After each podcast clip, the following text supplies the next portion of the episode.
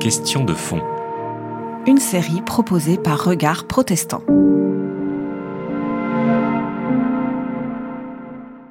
Je vais vous dire comment ça a commencé, parce que c'est une véritable aventure, Vie et Lumière. Une belle, merveilleuse aventure euh, dirigée par le Seigneur Jésus-Christ. Donc les gens du voyage étaient des gens un peu perdus, errants, euh, c'était des gens qui, dans différents pays, avaient euh, chacun leur petite religion en fonction de la religion du pays. Et puis en France, euh, une grande majorité euh, des gens du voyage étaient euh, des gens qui étaient d'origine un peu catholique parce qu'ils connaissaient que ça. Mais c'est vrai que c'était plus des traditions plutôt que véritablement engagés par la foi. Et puis il s'est passé un phénomène, c'est qu'il y avait un jeune pasteur qui était issu de l'église des Assemblées de Dieu, qui était Clément Le Cossec, Monsieur le pasteur Le Cossec, vous, vous n'appartenez pas au peuple tzigane, vous n'êtes pas gitan. Comment se fait-il que vous vous trouviez engagé dans cette œuvre de la mission? Eh bien, je suis breton et lorsque j'étais en Bretagne prêchant l'évangile à Brest, je vis arriver toute une troupe de tziganes à l'église. Et ils étaient fort inquiets, car aucune communauté ne voulait les recevoir, en raison du fait qu'ils n'étaient pas mariés selon les lois françaises. Je pris donc rendez-vous dans la caravane pour le lendemain, et l'un d'entre eux me dit, voilà ce que j'ai décidé. Puisqu'aucune église ne veut me recevoir, je vais descendre dans une rivière avec ma femme, je mettrai la Bible sur l'herbe, je baptiserai ma femme et ma femme me baptisera. Comme ça, je serai en règle avec la parole du Christ qui a dit, celui qui croira et qui sera baptisé sera sauvé. Quand j'entendis ces paroles, je fus profondément touché. Je les ai invités donc à venir à l'église à une réunion de prière. Et ce soir-là, le Saint-Esprit descendit sur eux comme euh, lors de la Pentecôte. Ils furent remplis d'Esprit Saint, se mirent à parler en d'autres langues. C'était quelque chose d'extraordinaire. Et quelques jours après, j'avais le privilège de les baptiser dans la mer. Et voilà comment je me suis trouvé engagé avec eux, ayant pris la décision de m'occuper de ce peuple qui, au fond, était rejeté parce que ses coutumes étaient différentes des nôtres. Quand il a rencontré ces gens du voyage, en 52 à Brest, il leur a retémoigné de Jésus-Christ et il les a invités à participer à une réunion.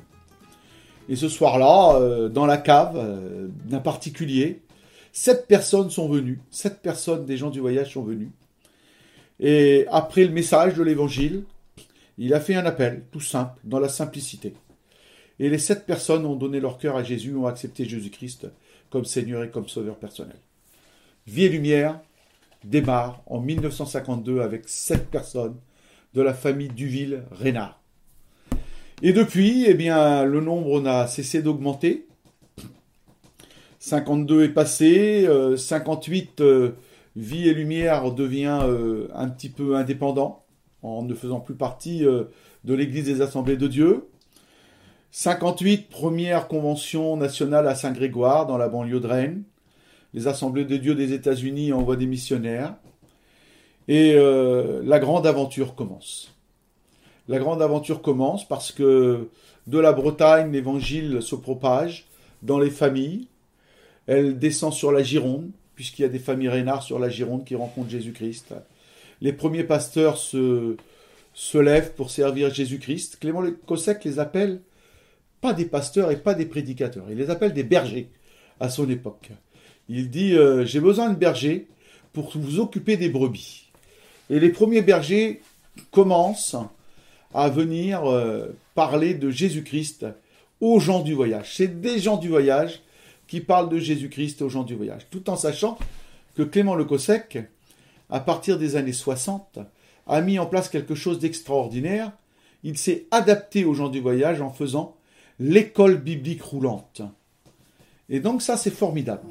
Les premiers pasteurs ont une première formation pour être pasteurs dans une caravane. Donc ils sont chez eux. C'est leur lieu de vie, c'est leur milieu naturel. Et là, ils apprennent les rudiments, les premiers béabas de la parole de Dieu.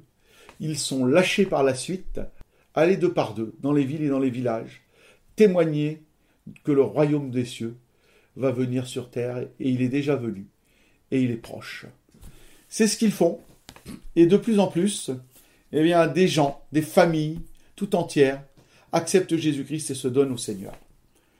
Dans les années 62, 63, 64, la Gironde est touchée, l'Alsace est touchée. Et en 63, lorsque la Gironde est touchée, des gitans espagnols et des gitans catalans viennent aussi à la grâce. Il n'y a pas que l'ethnie manouche qui vient à la grâce, mais les gitans espagnols et les gitans catalans viennent à la grâce. Et un vieux pasteur, qui s'appelle Joseph Poubil, qui est parti dans la patrie céleste, lui euh, prend une décision. Il décide de traverser les Pyrénées et d'aller prêcher l'évangile aux gitans espagnols et aux, gitans catalans qui sont en Espagne. Et c'est un véritable miracle. Au jour d'aujourd'hui, l'Espagne, euh, parmi les gitans espagnols et les gitans catalans, sont encore plus nombreux que les gitans, les gitans français. Ils ont plus d'églises que nous, Vie et Lumière, en France. C'est un phénomène extraordinaire. Suite à ça, la vision de Clément Le Cossec, c'est de continuer à évangéliser dans le monde entier. En 1966, il part en Inde. Et là, il découvre une population de Ziganes immense. Dans les années 70, il décide d'aller aux États-Unis. Il décide d'aller dans les pays de l'Est. Et partout où il passe, il rencontre des familles entières. Et partout où il rencontre ces familles, il leur témoigne de Jésus-Christ. Il est accompagné de pasteurs d'Igan qu'il a formés. L'avantage avec ces pasteurs d'Igan, c'est qu'il y a la langue. La langue des gens du voyage. Et que ce soit aux États-Unis ou dans les pays de l'Est, les gens du voyage ont gardé leur langue. Et les pasteurs qui viennent de France peuvent prêcher l'évangile avec la langue des gens du voyage. On dit que tous les ethnies des gens du voyage viennent de l'Inde. Mais euh, René Zanellato, un de nos pasteurs, qui est aussi un, diganologue confirmé, lui dit effectivement, ils sont partis de l'an 1000 de l'Inde. Mais lui, sa pensée, c'est qu'ils ne sont pas natifs de l'Inde. C'est qu'ils sont arrivés en Inde et que vers l'an 1000, à cause de guerres tribales ou de famine, ils sont repartis de l'Inde. Mais avant l'an 1000, ils, ils venaient de quelque part. Et au jour d'aujourd'hui, on a beaucoup de difficultés à savoir d'où ils viennent. Alors, certains pensent que c'est aussi issu d'une tribu perdue d'Israël. Mais là encore, ça reste à, confirmer. Ce sont des bruits de couloir, on n'a pas de preuves, mais voilà un peu ce qu'on dit dans les bruits de couloir. Ça serait une tribu d'Israël qui serait partie, qui serait arrivée en Inde, et qui après, en l'an 1000, ils repartent de l'Inde, et ils arrivent euh, en Europe. Ils remontent de l'Inde, ils remontent par euh, l'Asie, le Moyen-Orient actuel. Quand ils arrivent au Bosphore, il y en a qui se séparent. Une partie va vers la gauche, traverse l'Afrique, le, Maghreb plus exactement, et ils arrivent en Espagne.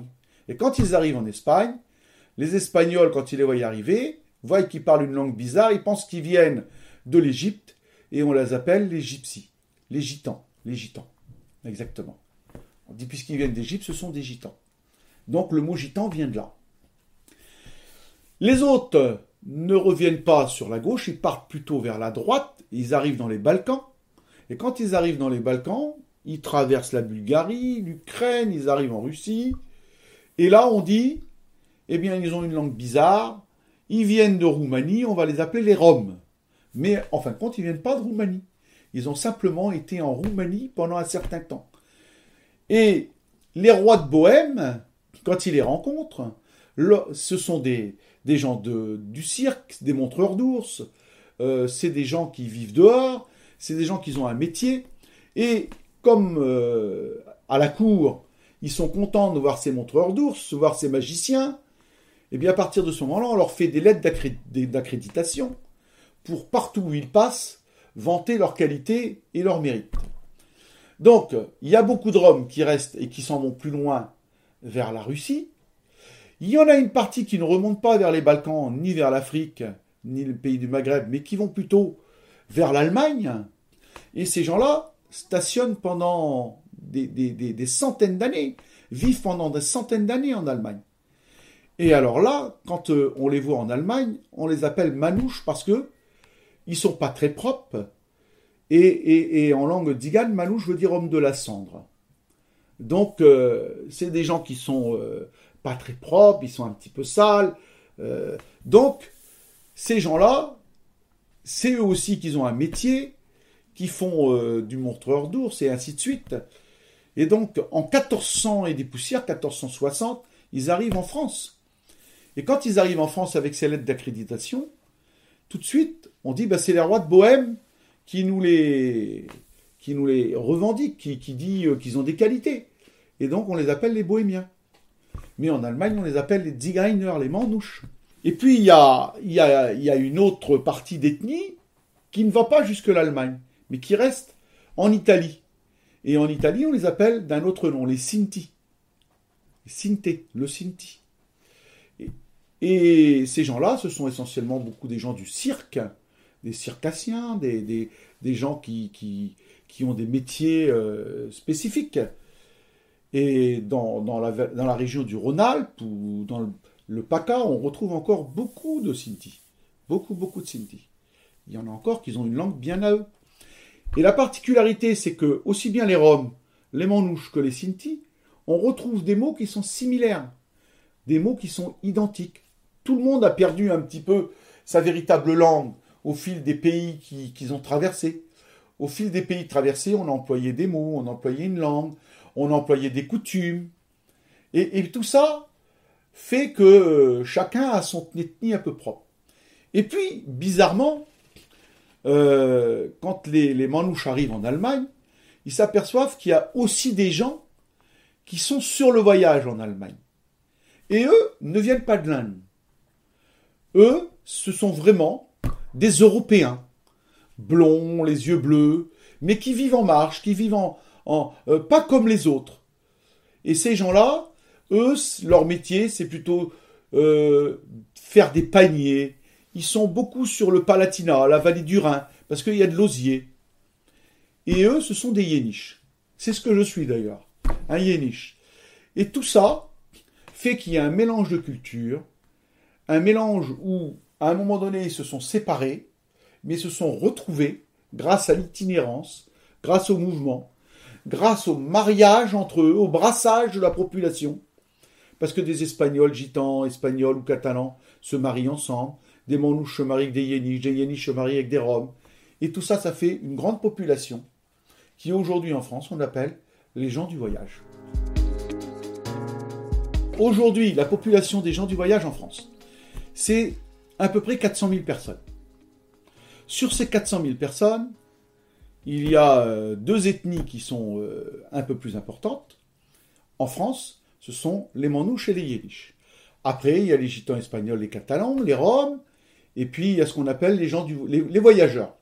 Euh, c'est pas péjoratif, mais chez nous, on les appelle les voyageurs. Qu'est-ce que c'est? C'est des gens issus du monde sédentaire qui se sont mariés avec des gens du voyage ou qui ont adopté le mode de vie et qui sont venus se joindre à nous.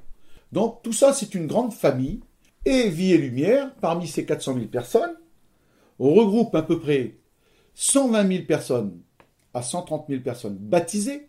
Les gens qui étaient des rapineurs ne sont plus des rapineurs, ça devient des gens honnêtes. L'évangile a fait un bien fou à notre communauté des gens du voyage en France.